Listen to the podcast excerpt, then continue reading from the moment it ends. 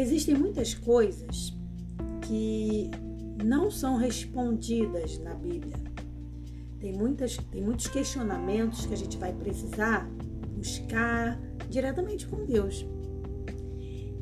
São muitos, mas o que me deixa mais impactada, talvez o seu questionamento seja outro, é o assassinato. Você sabe que é quando uma pessoa tira a vida de outra pessoa. Isso é uma coisa que eu, particularmente, tenho muita dificuldade de aceitar e, obviamente, zero condição de entender. Por que, que uma pessoa consegue tirar a vida de outra? Por que, que uma mágica não acontece? Por que, que um, uma ação milagrosa não acontece no momento em que alguém tira a vida de alguém? Que assim, isso é uma coisa que ninguém deveria conseguir, isso eu, humanamente falando.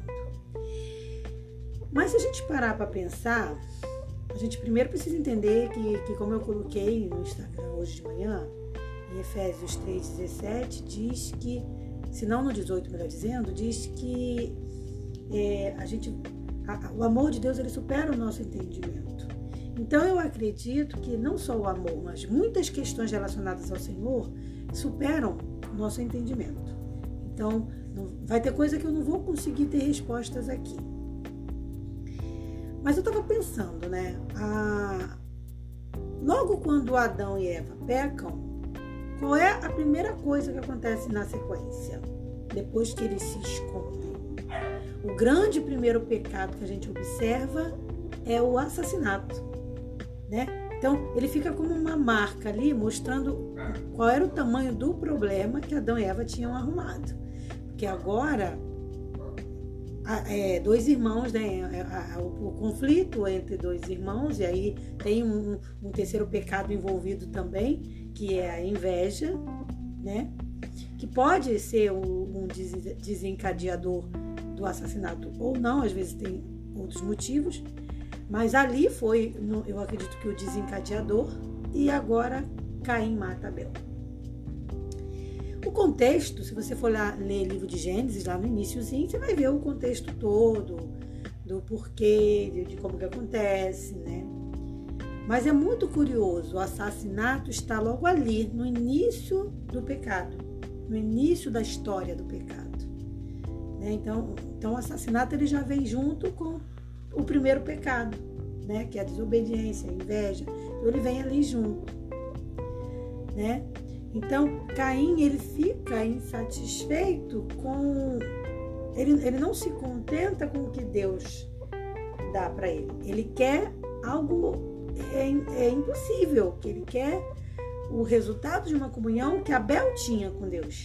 Quer dizer, ao invés de buscar esse resultado, mantendo também a mesma comunhão, ele busca outras vias completamente erradas. Eu ainda estou tentando fazer, eu gosto muito de pesquisar, então ainda estou tentando fazer muita pesquisa em relação ao, ao assassinato. Mas vou ser sincera com você, né? nas pesquisas poucas que eu fiz até agora, eu não, não cheguei a grandes lugares, por quê?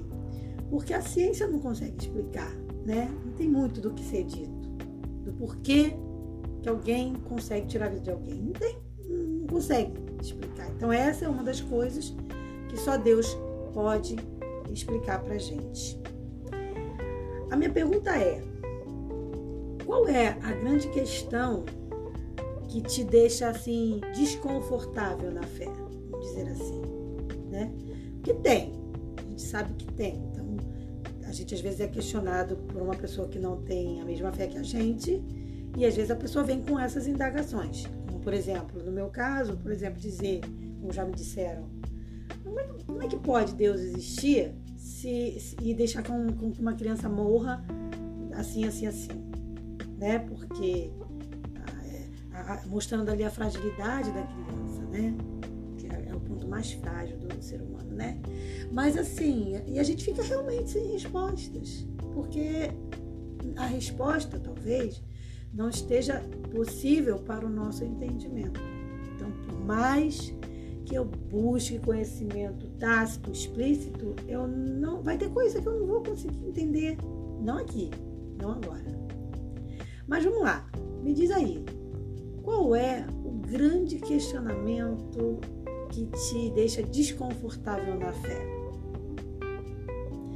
Agora, claro, você não pode deixar com que isso abale a sua comunhão com Deus, tá? Então é preciso que isso amplifique a sua comunhão. E é nisso que eu tenho me agarrado.